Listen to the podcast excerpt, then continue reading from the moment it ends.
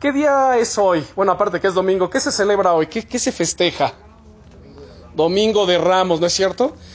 Es decir, esta es la semana, se le conoce como la Semana Mayor, la Semana Santa. Y bueno, para nosotros como hijos de Dios, no esperamos una fecha en particular o en especial como para celebrar a nuestro Señor Jesucristo, reconocer lo que Él vino a hacer hace dos mil años atrás por nosotros en la cruz del Calvario. Quiero que abramos nuestra Biblia, por favor, en Romanos capítulo 12. Romanos capítulo 12. Y la Biblia nos enseña en el Antiguo Testamento que hay muchos, muchos sacrificios que se celebraban de acuerdo a los rituales de la ley mosaica, de la ley de Moisés rituales y sacrificios ceremoniales. Voy a mencionar el día de hoy algunos porque el tema es cinco sacrificios para la vida cristiana. Son cinco sacrificios muy interesantes porque cada sacrificio, déjenme decirles que apunta directamente a nuestro Señor Jesucristo. Todo tiene que ver con el Señor. En el Antiguo Testamento había un lugar conocido como el tabernáculo, era una carpa grande que se dividía en dos, tres lugares. El primer lugar era el atrio, donde en el atrio estaba el altar del sacrificio, también tenía un lavacro de bronce, donde los sacerdotes antes de ministrar tenían que lavarse allí, tenían que, que purificarse. Y bueno, todo ello apunta directamente con nuestro Señor Jesucristo. En algún momento vamos a darle el estudio, la enseñanza del tabernáculo, es muy interesante. No me gusta utilizar la palabra fascinante, pero es algo así. Luego está el lugar santo donde los sacerdotes ministraban. En ese lugar santo estaba la mesa de los panes de la proposición. Estaba también el candelabro o candelero de oro. Estaba allí el altar del incienso que representa las oraciones.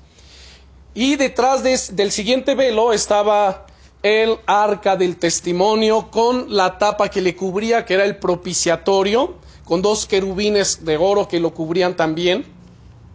Y todo ello es muy interesante porque nos habla acerca del Señor Jesucristo. De hecho, el arca, solamente les voy a decir esto, representa el trono de Dios, ¿sabían eso?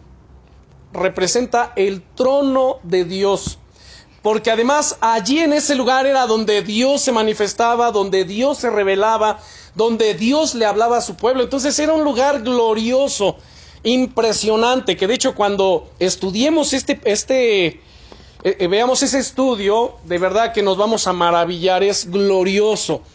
Porque todo apunta a nuestro Señor Jesucristo. La Biblia es cristocéntrica y eso es lo que nosotros tenemos que considerar siempre. La Biblia es cristocéntrica. Todo gira en torno a Cristo Jesús. Si, si de repente algo apunta en otra dirección y no nos lleva a Cristo Jesús, cuidado, porque entonces estamos en peligro. Pero bueno, si ya tienen Romanos capítulo 12, versículo 1, el apóstol Pablo dice lo siguiente.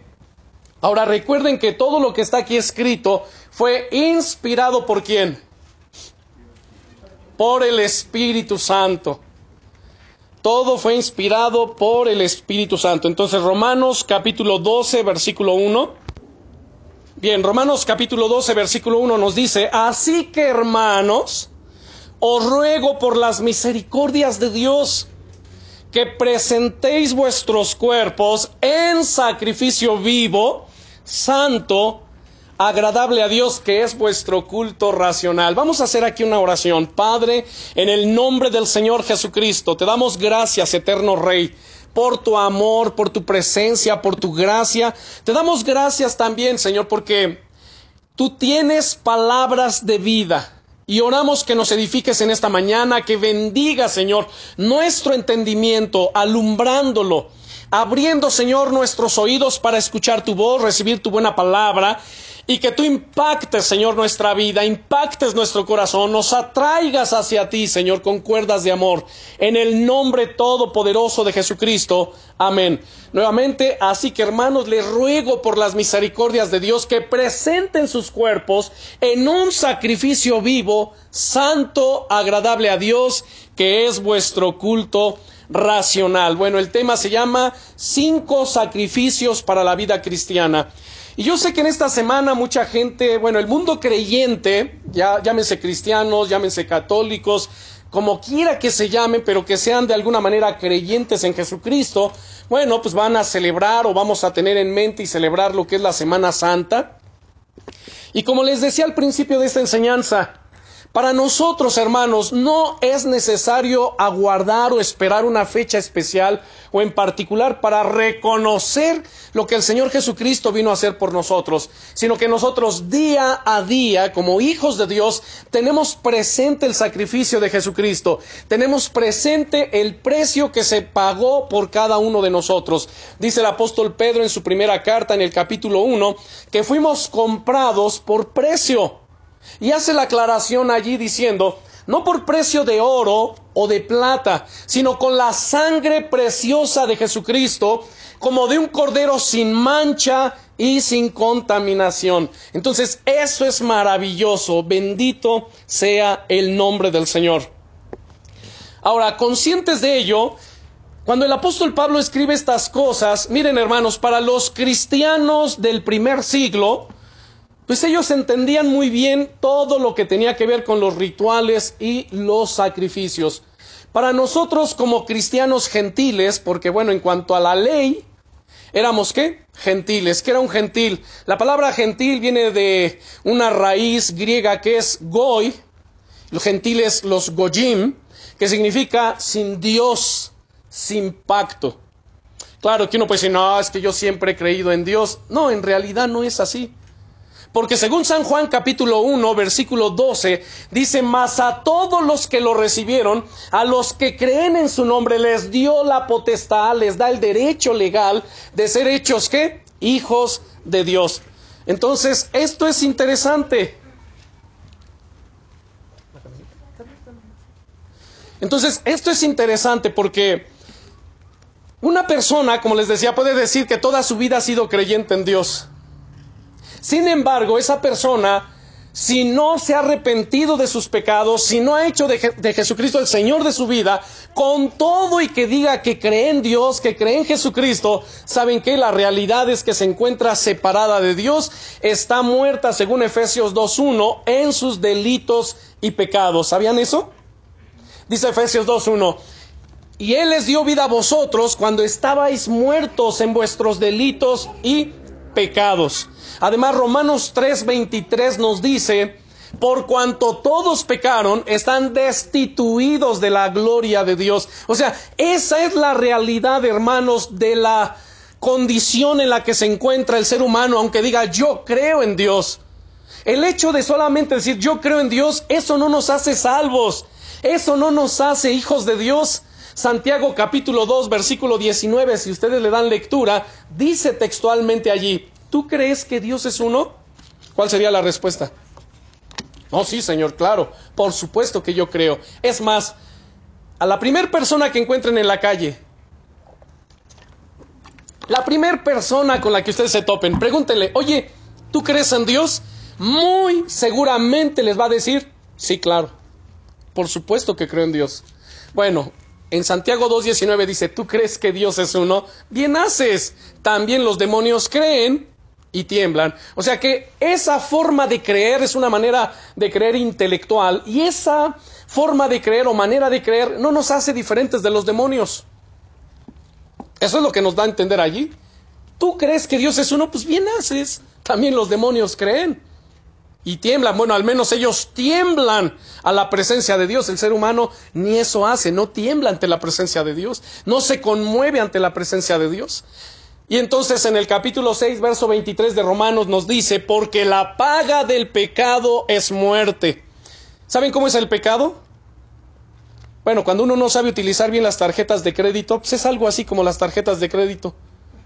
¿No? ¿Cómo es? Disfrute ahora. Pague después.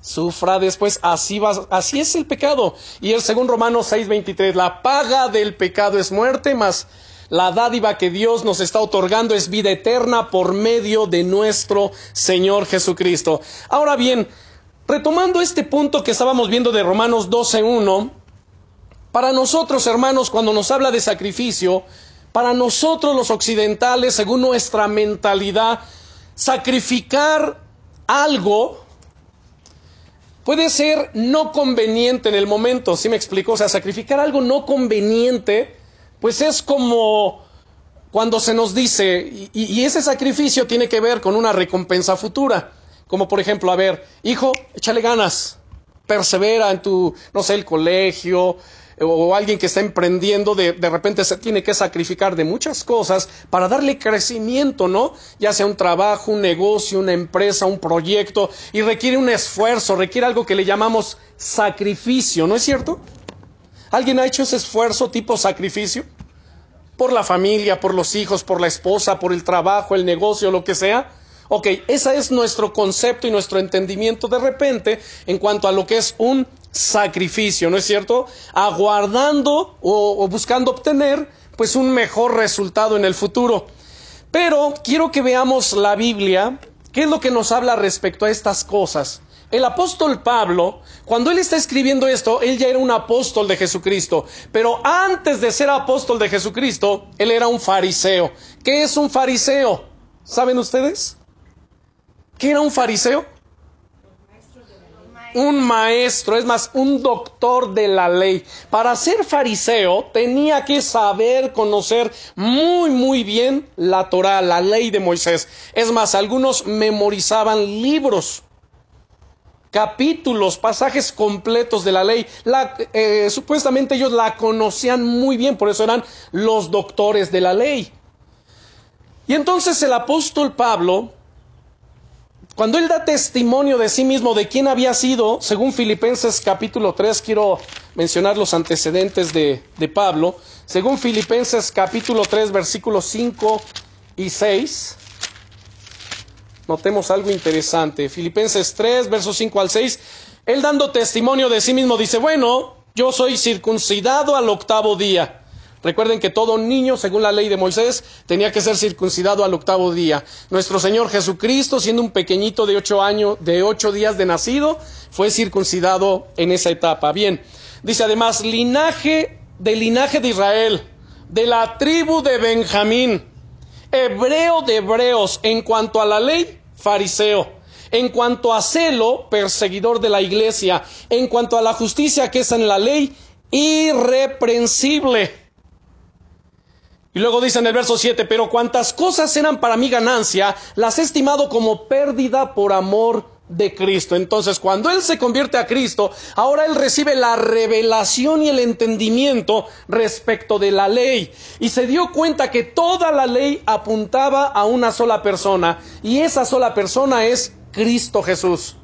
Bueno, Ahora, entonces, él era un, estudioso de las escrituras. Además, él fue instruido a los pies de Gamaliel. ¿Quién fue Gamaliel?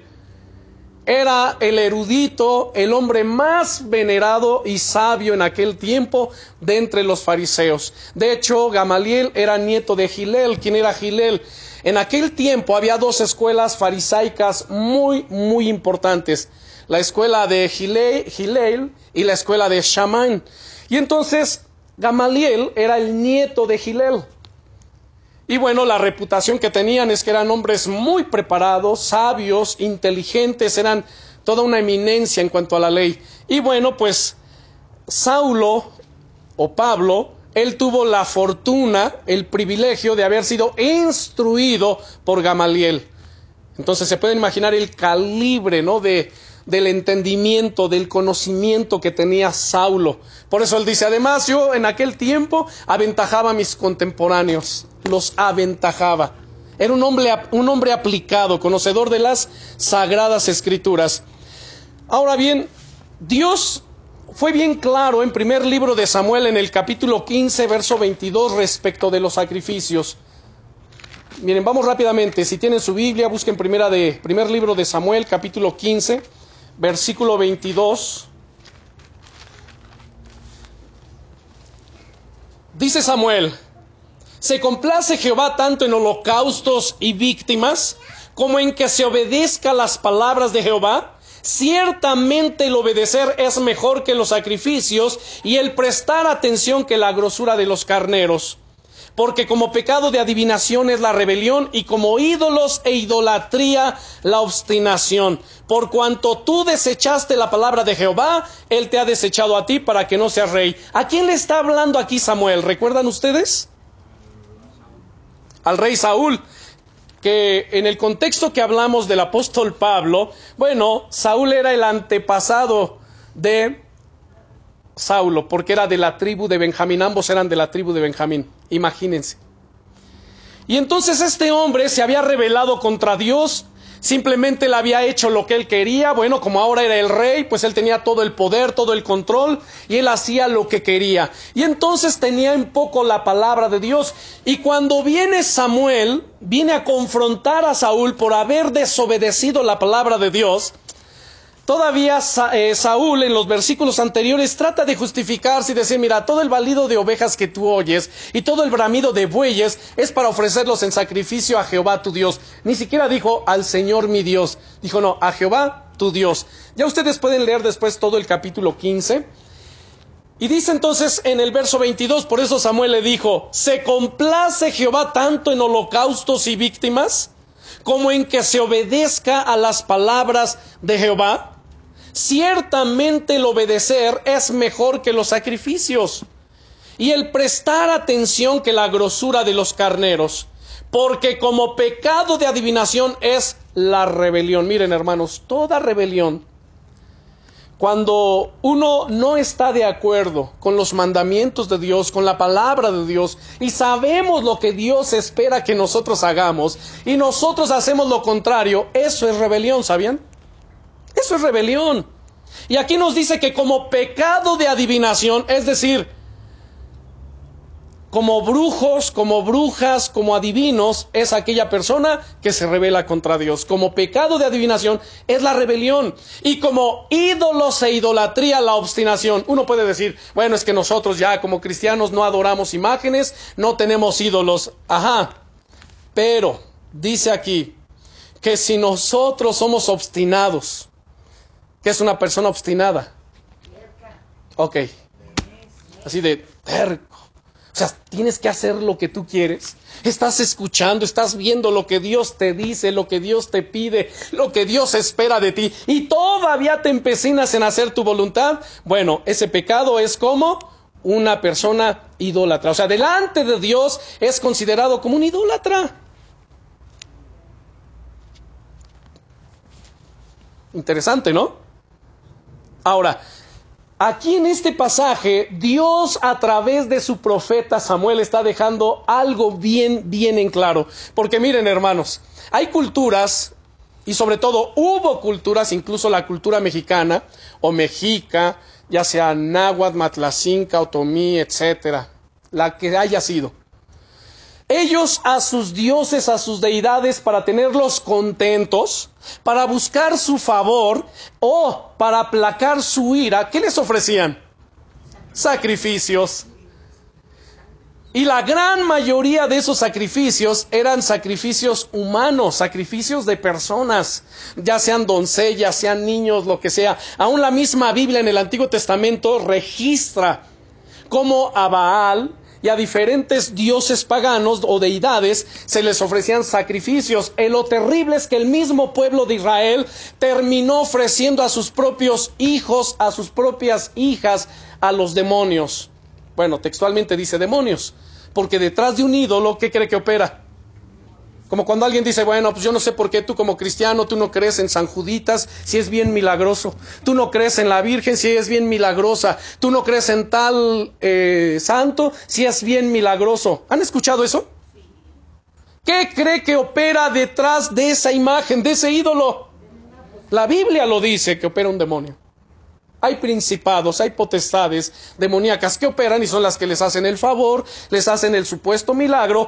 ¿Con qué propósito? De hacerle bien a la gente? No, hermano, los demonios nos odian, nos aborrecen. Satanás, si por él fuera, ya nos hubiera destruido y nos hubiese llevado al infierno a todos, si por él fuera.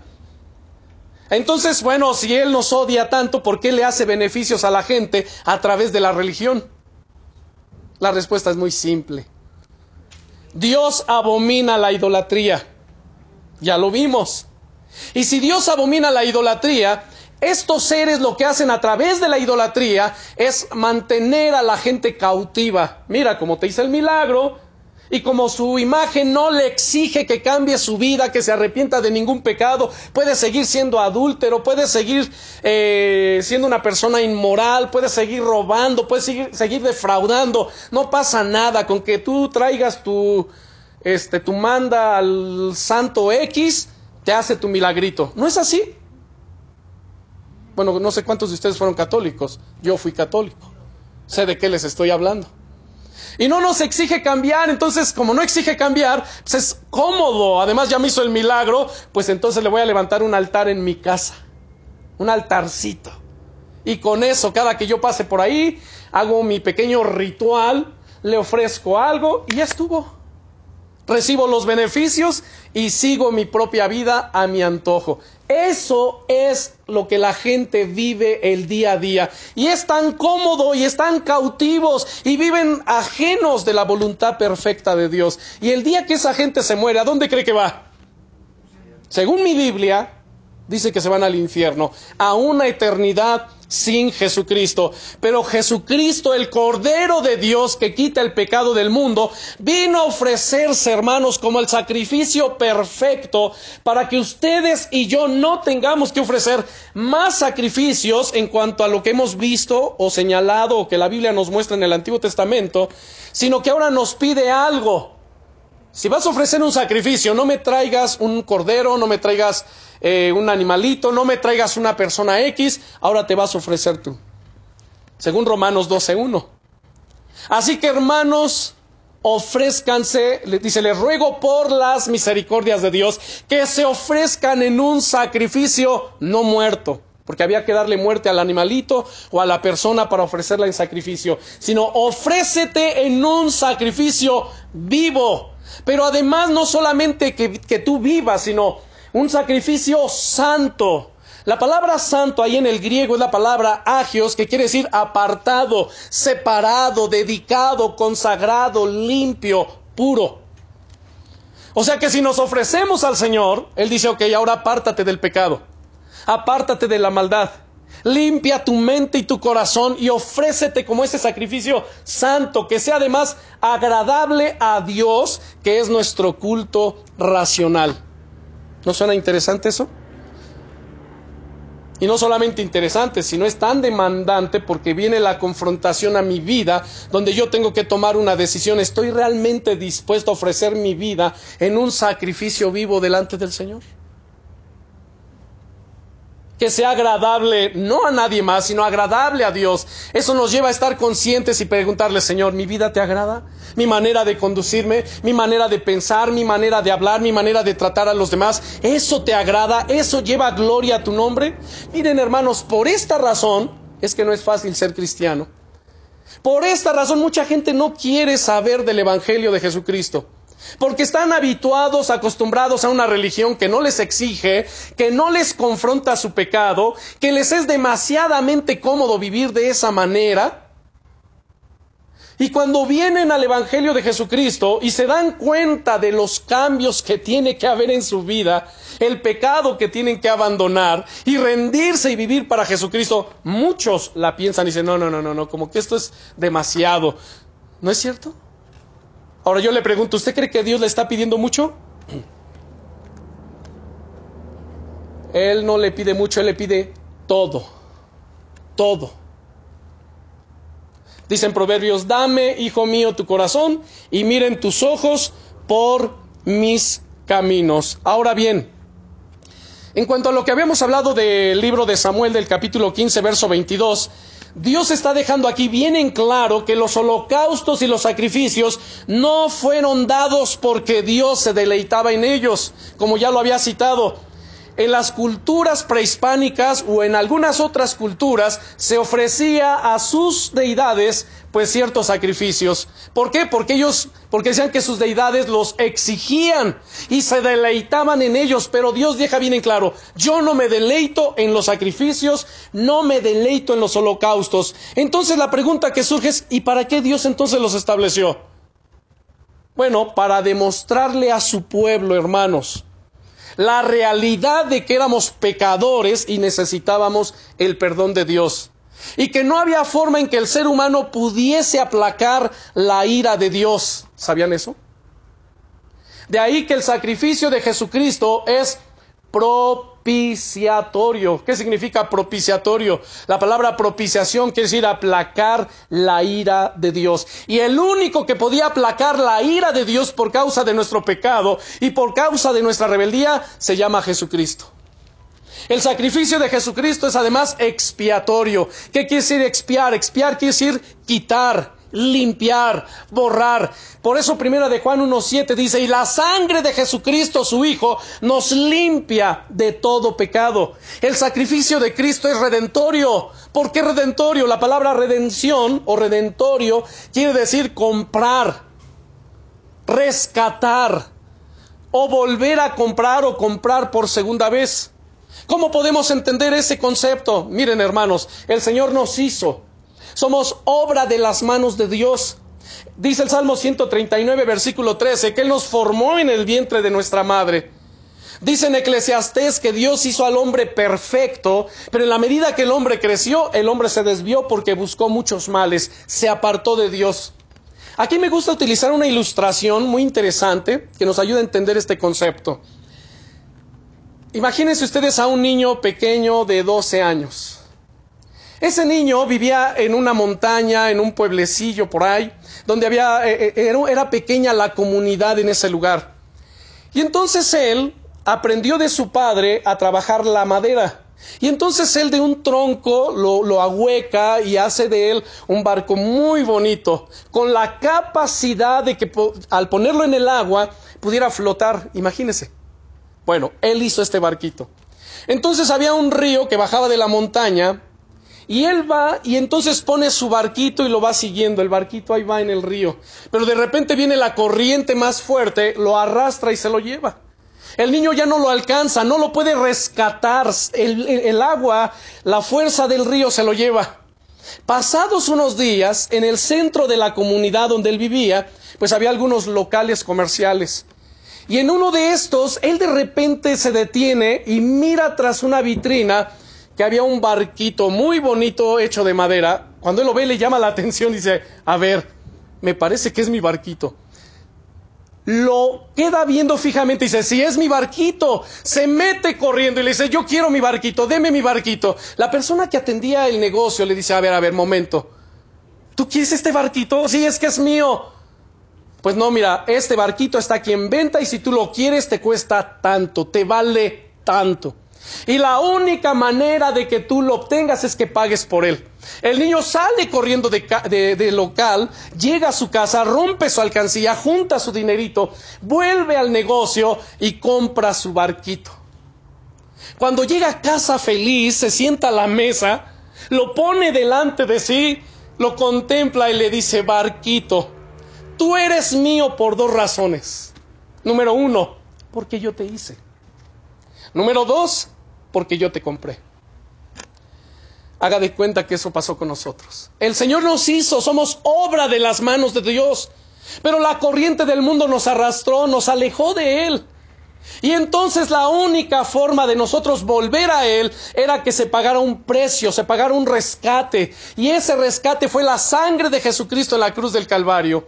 Y al nosotros creer en Él, entregarle nuestra vida, haga de cuenta que como ese barquito, el Señor nos toma y dice, a ver, fulanito de tal o fulanita, tú eres mío, mía por dos razones. Número uno, porque yo te hice. Número dos, porque yo te compré.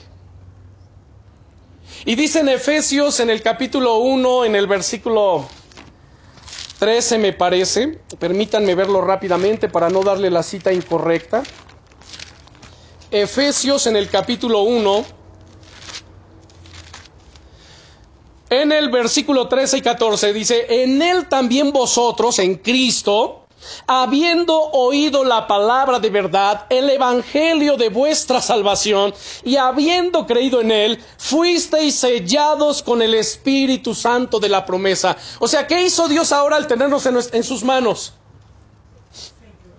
Él puso un sello de identidad, un sello de propiedad, un sello de... Esta es la forma en que si te me vuelves a ir por ahí, te voy a identificar rápidamente, o te van a identificar que eres mío. Y pone su sello de propiedad. ¿Cuál es el sello de propiedad? El Espíritu Santo de la promesa, que es las arras de nuestra herencia hasta la redención de la posesión adquirida para alabanza de su gloria.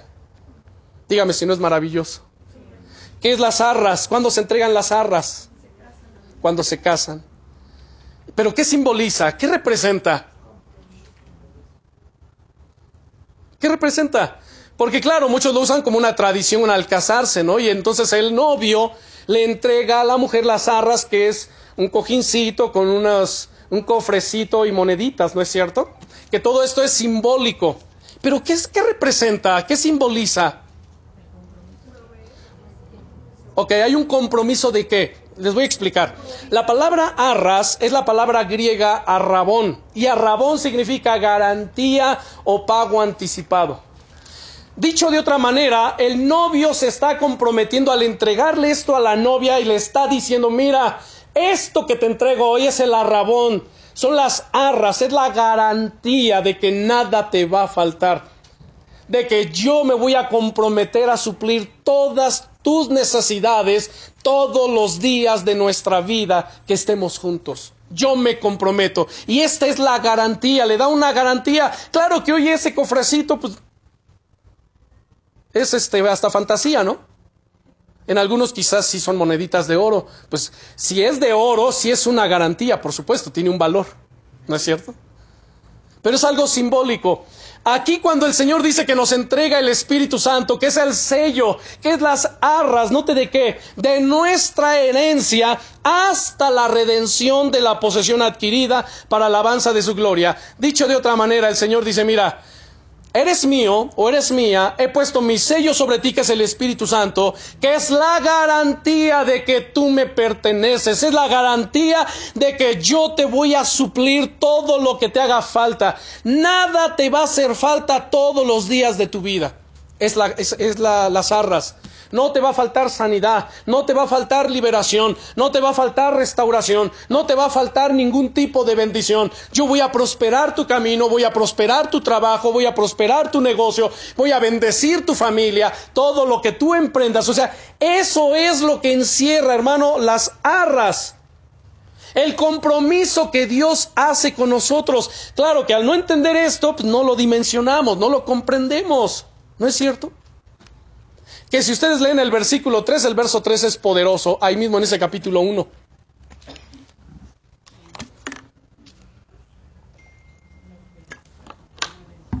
¿Se dan cuenta? Dice, bendito sea el Dios y Padre de nuestro Señor Jesucristo, que nos bendijo. No dice que nos bendecirá. A veces hay quien está esperando, Señor, bendice. Me dice, Señor, a ver, momento, yo ya te bendije y te bendije con toda bendición espiritual en los lugares celestiales en Cristo Jesús. Ahora toma lo que es tuyo. Toma lo que te pertenece. Toma porque es tuyo y está en los lugares celestiales en Cristo Jesús. Porque además dice el verso 4, según nos escogió en él antes de la fundación del mundo. Miren hermanos, antes de la fundación del mundo, Dios ya nos conocía. Ya sabía quiénes éramos ustedes y yo. Y además nos predestinó o sea, no, noten cómo fue el proceso. Número uno, Él nos conoció antes de la fundación del mundo. Además de que nos conoció, Él nos escogió. Y al habernos escogido, nos predestinó, según Romanos 8:29, para que fuésemos hechos conformes a la imagen de su Hijo Jesucristo. O sea que Dios es Dios de propósitos. Y Él tiene varios propósitos con nosotros. Pero el propósito más glorioso de Dios para nosotros es conformarnos a la imagen de su Hijo Jesucristo. ¿Qué quiere decir conformarnos? Esa palabra viene del griego susquematizo, que quiere decir hacer un molde, hacer un esquema, un molde. Entonces Él quiere conformarnos a la imagen de su Hijo Jesucristo, conformarnos, que nos amoldemos a la imagen de quién? De Jesucristo. No la imagen física, pero sí en cuanto a los aspectos espirituales. La santidad, la misericordia, la gracia, la entrega, etcétera. Todas esas cosas. Que lo que su vida y mi vida pueda reflejar en esta tierra sea no una vida religiosa, sino una vida que refleje a Jesucristo. Eso es lo que el Señor espera de nosotros. Ahora bien, en Hebreos capítulo 9, versículo 2, nos habla acerca de esas cosas que se ofrecían en el Antiguo Testamento, que eran las ofrendas, los sacrificios por el pecado. Y en el capítulo 9, versículo 22, vamos a mirar algo interesante que dice aquí. Hebreos 9, versículo 22, dice, y casi todo es purificado según la ley con sangre, y sin derramamiento de sangre no se hace remisión. De ahí de esa palabra remisión es la palabra redimir, la palabra redención. ¿Cuál fue el precio que se pagó por nosotros? La sangre de Jesucristo, su Hijo. En Oseas capítulo 6 y versículo 6 dice Dios, a ver, Oseas capítulo 6, versículo 6. Sí.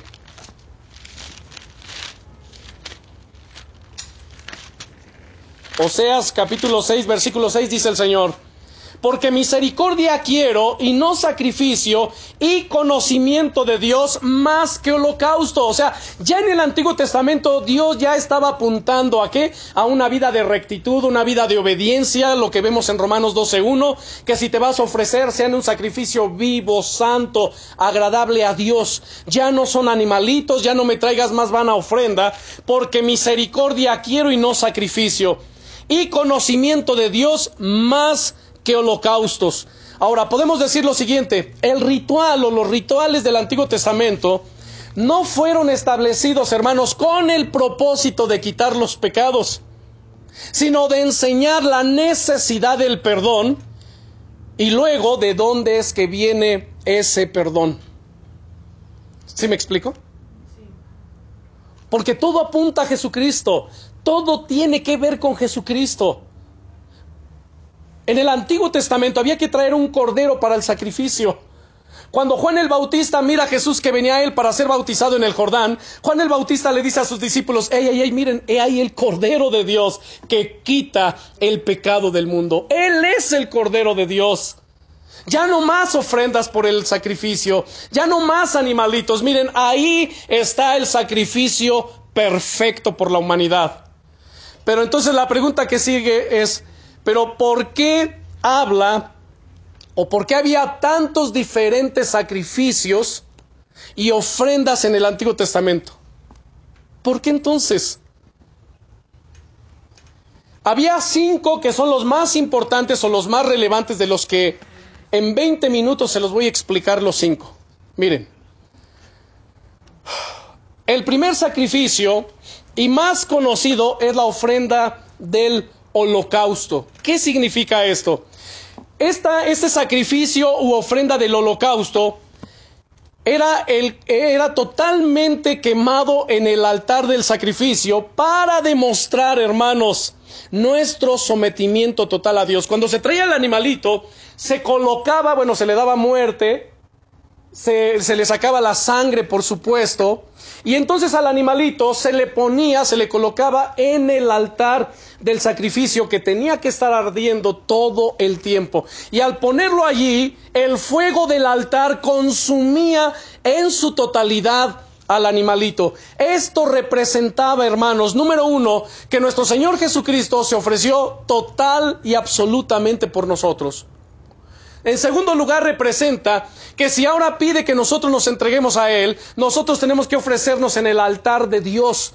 Ya no ese altar del sacrificio donde está ardiendo, sino ahora es un altar espiritual simbólico. Por eso es que en Hebreos 4:16 dice, acerquémonos pues confiadamente ante el trono de la gracia, el cual es el arca del pacto, para alcanzar misericordia y hallar gracia para el oportuno socorro. Entonces, en ese altar se demostraba, o a hoy se demuestra, nuestro total sometimiento a Dios. Señor, ya no más voy a pelear contra ti. Ahora me rindo completamente a ti y me ofrezco en un sacrificio vivo. Señor, todo lo que tú me digas que yo haga, lo voy a hacer. Todo lo que tú me digas que hable, que predique y que enseñe, eso voy a decir. Y no me voy a meter en otros temas que tú no me metas, que tú no me mandes. Quiero hablar tus palabras. ¿Sí me explico? Eso habla de un completo sometimiento a nuestro Señor. Ahora, en realidad, hermanos, como les decía también, esa fue o ese fue el tipo de sacrificio que Cristo Jesús ofreció por nosotros. Dios pudo haber enviado por, para quizás salvarnos, pudo haber modificado algo, y en lugar de enviar a su propio Hijo, no sé, envió un ángel, y un ángel de bajo rango. Él no envió un ángel, no envió un querubín, no envió un serafín, no envió un arcángel, él envió lo mejor que tenía. ¿Qué era lo mejor que tenía? Su propio Hijo. Cuán grande es el amor de Dios por nosotros, dice Romanos 5.8. Mas Dios muestra su amor para con nosotros en que siendo aún pecadores, Cristo murió por nosotros. Ahora, si Él espera ahora de nosotros esa entrega total y absoluta, con cuánta razón Gálatas 2.20 dice Pablo, con Cristo estoy juntamente ¿qué? crucificado. Ya no vivo yo, mas Cristo vive en mí. Y lo que vivo en mi carne lo vivo en la fe del Hijo de Dios, el cual me amó y se entregó a sí mismo por mí. Y eso es posible, hermanos. ¿Saben por qué? Porque cuando venimos a Cristo somos hechos nuevas criaturas. Segunda de Corintios 5, 17 dice, de modo que si alguno está en Cristo, nueva criatura es. Las cosas viejas pasaron, he aquí, todas son hechas nuevas. Ahora, el segundo tipo de sacrificio es la ofrenda de paz. Y esta ofrenda de paz era ofrecida en gratitud a Dios. Es decir, una porción del sacrificio era regalada, era dada a los representantes de Aarón. ¿Quiénes eran los representantes de Aarón? Aarón fue el primer sumo sacerdote. ¿Quiénes eran los representantes de Aarón? Su descendencia, que eran los levitas. ¿Sí me explico? Y los levitas, la tribu de Leví fue la única tribu de entre las doce, la única tribu escogida por Dios ni siquiera fue escogida de manera democrática entre las doce tribus. A ver, ¿a quién le parece que sea la tribu que sirva a Dios? A ver, vamos a votar. ¿Quién vota por la tribu de Judá? ¿Quién por la de Leví? La mayoría de votos fue por Leví. No, no fue así. Porque en el contexto del, del pueblo de Dios, ¿saben? No se ejercía una democracia. Ni siquiera una monarquía. En ese tiempo lo que había era una teocracia es una teocracia donde Dios es el rey, Dios es el que gobierna, Dios era su todo. Dios. Pero llegó el momento que el pueblo se cansó de Dios y le dijo, ¿sabes qué? Vino a Samuel y le dijo, mira, ya no queremos más a Dios como nuestro rey, ya no queremos más a Dios que salga delante de nosotros, ahora queremos que nos pongas un rey y queremos ser como las demás naciones. Ese es el riesgo de la iglesia hoy día. Ese. Quieren parecerse a los demás, quieren ser como los demás. ¿Y por qué no podemos tener tal cosa? ¿O por qué no podemos hacer como los demás? ¿Y por qué no podemos? A mí me gustaría que fuéramos como no sé quiénes. A ver, momento, hermanos. Había una teocracia, Dios era su todo, su rey, su todo.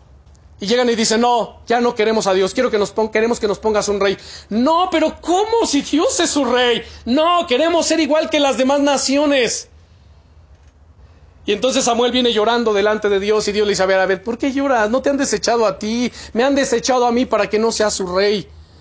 Escúchalos ahora en todo lo que te digan y ponles rey pero adviérteles que al ponerle rey, el rey va a tomar de sus tierras para él mismo, va a tomar de sus hijos y de sus hijas, sus hijas para que sean sus siervas y para que sean sus concubinas, de sus hijos para que sean sus criados, para que labren sus tierras y para que sean parte de su ejército y salgan a pelear. Ah, y diles también que el rey va a tomar de sus tributos y etcétera, etcétera, etcétera. Y viene y le refiere todo eso al pueblo. ¿Y qué creen que dijo el pueblo? No importa, queremos rey. A veces así es la iglesia. Oye, pero si tú haces esto va a pasar aquello. Pero si tú adoptas esto otro va a suceder aquello. Pues sí, no importa, pero yo quiero ser así, queremos ser, queremos ser más contemporáneos, queremos más no sé qué. A ver, momento, busquemos a Dios. Que sea Dios quien nos guíe, que sea Dios quien nos dé dirección, que sea Dios quien hable, que sea Dios. Si no vas a pasar lo de la iglesia de la Odisea. ¿Han leído la iglesia de la Odisea? He aquí, dijo Jesús en Apocalipsis 3:20, yo estoy a la puerta y llamo. Habían sacado a Jesús. Y ahora Jesús estaba a la puerta llamando.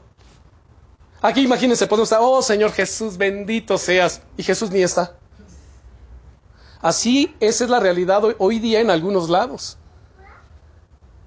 Yo estoy a la puerta y llamo, si alguno, ya ni siquiera todo, si alguno que sea sensible, que sea dócil, que escuche, oye mi voz y abre la puerta, yo entraré a él, cenaré con él y él conmigo, porque habla de él. Entraré a él, cenaré con él, porque Dios es un Dios personal. Y Él desea tener una comunión y una relación personal e individual con cada uno de nosotros. Bueno, rápidamente paso al tercer sacrificio. El tercer sacrificio es la ofrenda por la culpa. Y este fue ofrecido por los pecados cometidos en ignorancia. Voy a explicar rápidamente por qué en ignorancia. Miren, hermanos, la falta de conocimiento de la ley no nos exonera de las consecuencias. Es como hoy día, ay, perdón, señor de tránsito, ¿qué cree que es que yo no sabía tal cosa? Yo ignoraba tal cosa, es que no he leído el, el manual de tránsito. Y ya por eso el tránsito dijo, ay, discúlpame, pues como tú lo ignorabas, ok, no pasó nada, no, sí pasó. El que tú lo desconozcas, eso no te exonera de tus responsabilidades, de tus obligaciones. Es que yo no sabía la Biblia, es que yo no la conocía, es que... Dice el Señor, no, no, no, no, no, no. El que tú la desconozcas, porque la gente que no lee la Biblia se hace ignorante voluntario. Es un, es un, un ignorante voluntario. ¿Me explico? Porque todos tenemos la Biblia en nuestras manos. Y nuestra responsabilidad delante de Dios, hermanos, es llenarnos de la palabra de Cristo. ¿Qué dice Colosenses 3:16? ¿Alguien lo sabe? Dice, la palabra de Cristo mora en abundancia en vosotros. Ese es un mandato, es un imperativo, es una regla, una ley. La palabra de Cristo mora en abundancia en vosotros, no escasamente. En Mateo 4:4 Jesús dice, no solo de pan vivirá el hombre, sino de toda palabra que sale de la boca de Dios. En el Salmo 119 dice el salmista, oh cuánto amo yo tu ley, todo el día es ella mi meditación, todo el día. De repente hay quien dice, ay, ya, ya, todo es Biblia, todo el tiempo la Biblia. Pues sí, efectivamente, todo el tiempo es la Biblia para nosotros. Es el manual de nuestra fe y conducta. Es el testamento que nos enseña nuestra herencia que Dios tiene preparado para nosotros. Aquí encontramos palabras de vida eterna, de salvación, de restauración, de sanidad, de liberación. Esta es la fuente y el manantial de nuestra riqueza. Todo está aquí. Si no, se va a cumplir Mateo 22, 39 que dice, erráis ignorando las escrituras y el poder de Dios. ¿Por qué muchos se privan de tantas bendiciones de Dios? Porque yerran ignorando las escrituras y el poder de Dios. El diablo, si hay algo que tanto odia y aborrece, es la palabra de Dios. Y, a él, él es como un populista, eh, socialista, comunista. ¿Sí saben qué caracteriza a estas ideologías o filosofías? La ignorancia. Tener al pueblo ignorante. Y el diablo lo que espera es que el cristiano sea ignorante y entre más ignorante de las sagradas escrituras, pues el diablo lo puede hacer como quiera. Jesucristo dice, y conoceréis la verdad, y la verdad los libertará, la verdad nos hace libres, el conocimiento libera, ¿no es cierto?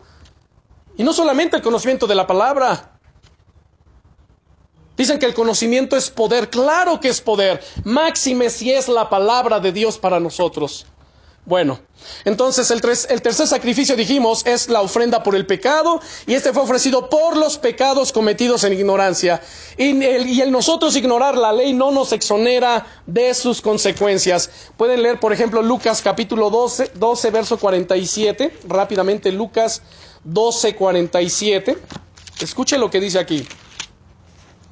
Lucas 12, versículo 47. Aquel siervo que conociendo la voluntad de su Señor no se preparó ni hizo conforme a su voluntad, recibirá muchos azotes. Mas el que sin conocerla hizo cosas dignas de azotes, será azotado poco, porque a todo aquel a quien se le haya dado mucho, mucho se le demandará, y al que mucho se le haya confiado, más se le pedirá. Ya habíamos dicho también lo que dice la Escritura, que ustedes y yo en algún tiempo estuvimos muertos en nuestros delitos y pecados, hasta que Jesucristo vino y nos liberó de ellos. Colosenses 2.13. Colosenses capítulo 2, versículo 13 dice el apóstol Pablo, y a vosotros, estando muertos en pecados y en la incircuncisión de vuestra carne, os dio vida juntamente con él, perdonándoos todos los pecados. Además hizo algo por nosotros, dice el verso 14, anulando el acta de los decretos que había contra nosotros, que nos era contraria, quitándola de en medio y clavándola en la cruz. Había un acta, hermanos, contra ustedes y contra mí. Y esa acta nos condenaba, esa acta nos señalaba culpables delante de Dios. Pero Cristo Jesús tomando nuestro lugar, por eso es que también el sacrificio de Cristo es vicario o sustitutorio. La palabra vicario no la encontramos en la Biblia, pero sí su significado, que significa en lugar de. Y Cristo Jesús fue a la cruz en lugar nuestro, llevando en sí nuestros pecados y tomando nuestra acta de decretos que había contra nosotros, que nos era contraria, la clavó en la cruz del Calvario, derramando su sangre sobre ella, limpiándonos de todos los pecados y presentándonos delante del Padre justificados. ¿Qué significa justificado? Bueno, es un término judicial que significa hacer inocente o presentar como inocente. Como si nunca hubiese cometido un solo pecado. ¿No es interesante?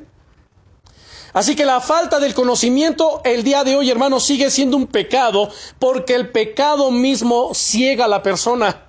Segunda de Corintios 4:14 Escuche lo que dice aquí, segunda de Corintios capítulo 4 versículo 14. Dice, sabiendo que el que resucitó al Señor Jesús, a nosotros también nos resucitará con Jesús y nos presentará juntamente con Jesús. Perdón, no era el 14, era el 4. 4, 4 dice, en los cuales el Dios de este siglo, ¿quién es el Dios de este siglo?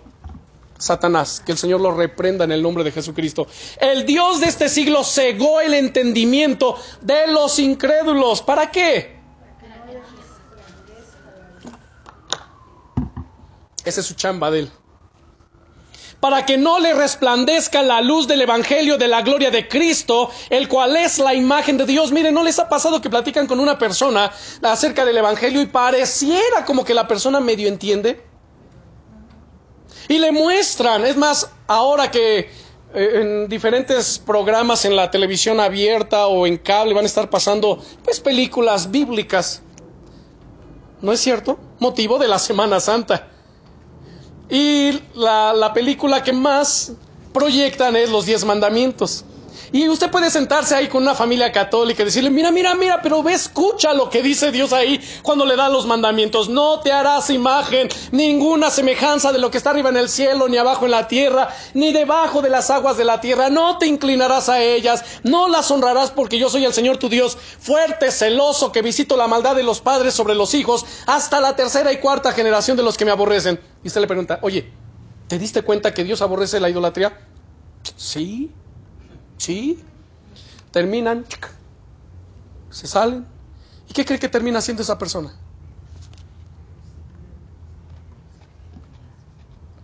¿Cuándo es lo de la visita de las siete casas que acostumbran? Viernes, algo así por ahí, ¿verdad? Bueno, si usted le da seguimiento a la persona, lo va a encontrar haciendo eso. Y uno, oye, pues no, ya habías entendido, pues no, ya te había quedado claro. No, eh, lo que pasa es que el Dios de este siglo cegó el entendimiento de los incrédulos para que no le resplandezca la luz del Evangelio, de la gloria de Cristo. Por eso a mucha gente no entiende el Evangelio cuando se le predica. Y la labor suya y mía, ¿saben cuál es ahí? Ponernos en la brecha, orar y ayunar para romper y quebrantar esa ceguera espiritual. En el capítulo 10, verso 4 de Segunda de Corintios dice, porque las armas de nuestra milicia no son carnales, sino poderosas en Dios para la destrucción de fortalezas, derribando argumentos y toda altivez que se levanta contra el conocimiento de Dios y llevando cautivo todo pensamiento a la obediencia a Cristo. Bueno, rápidamente, el número 4, el sacrificio número 4 es la ofrenda de los cereales. A ver, ¿y qué tiene que ver eso?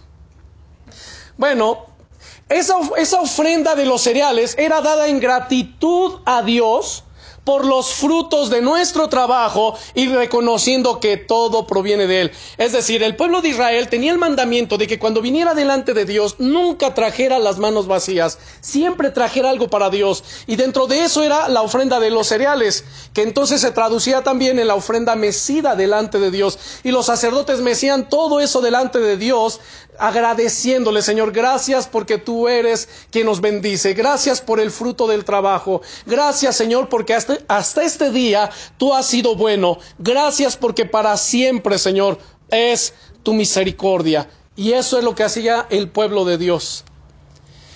Y el último sacrificio, el sacrificio número 5, es la ofrenda por el pecado conocido. Ya hablamos la ofrenda por el pecado de ignorancia, ¿no es cierto? Ahora por el pecado conocido. Y era una ofrenda expiatoria. Si la ofrenda era para una, eh, para una persona del pueblo de Israel, era quemada esa ofrenda en el altar del, del sacrificio por el sacerdote, según Levíticos capítulo 4, versículos 27 al 31, el sacerdote traía la ofrenda y la quemaba, la ofrecía. Pero si la ofrenda era por los pecados de la comunidad entera, ya no por una persona, sino por la comunidad entera, o por un pecado cometido por el propio sacerdote, después de quemar la ofrenda, el sacerdote sacaba los restos del novillo fuera del campamento y lo quemaba también allá, y lo dejaban allá fuera del campamento. ¿Sabe lo que dice la Biblia? Que Cristo por nosotros salió fuera del campamento, fue llevado al Gólgota. Él no fue sacrificado adentro de Jerusalén, sino a las afueras de Jerusalén. Porque él estaba ofreciendo el sacrificio no solo por su pueblo. Recuerden que él primero a lo suyo vino y los suyos no lo recibieron. Cuando él vino, él cuando comisionó a sus discípulos a predicar, según Mateo capítulo 10, él les dijo, por camino de gentiles no desciendan y a ciudades, eh, y a ciudades de samaritanos no vayan, no prediquen allá, sino vayan antes a las ovejas perdidas de la casa de Israel. O sea, primero predíquenle a mi pueblo. Cuando vino aquella mujer, eh, era que esa mujer fenicia, y se postra a los pies del Señor, Señor, sana mi hija que es gravemente atormentada por un demonio. Jesús le responde, no, no, no, no, no, a ver, no es bueno tomar el pan de los hijos y echárselo a los perrillos. ¿Por qué Jesús no quería hacerle el bien? Porque no era su tiempo. Él había sido enviado a las ovejas perdidas de la casa de Israel. Pero cuando Jesús se ofrece en sacrificio y después resucita de entre los muertos, ahora cambia la orden y le dice a los discípulos en Hechos 1.8, pero recibiréis poder cuando haya venido sobre vosotros el Espíritu Santo y entonces me seréis testigos en Jerusalén, en toda Judea y ahora en Samaria, cuando había dicho no desciendan a ciudades samaritanos, ahora dice vayan a Samaria y hasta lo último de la tierra. Él no llevó el sacrificio por su propio pueblo. Si hubiera muerto por su propio pueblo, él no tenía que morir fuera de Jerusalén, él tenía que morir dentro de Jerusalén.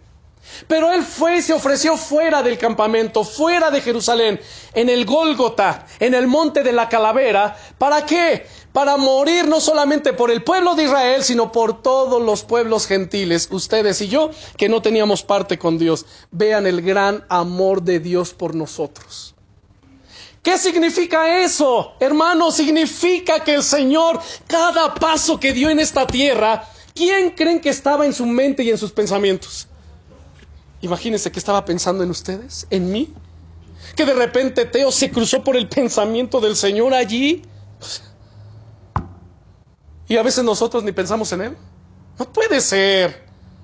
Por eso es que la vida del cristiano es una vida cristocéntrica. Nuestra vida separada de Él no tiene sentido, hermanos.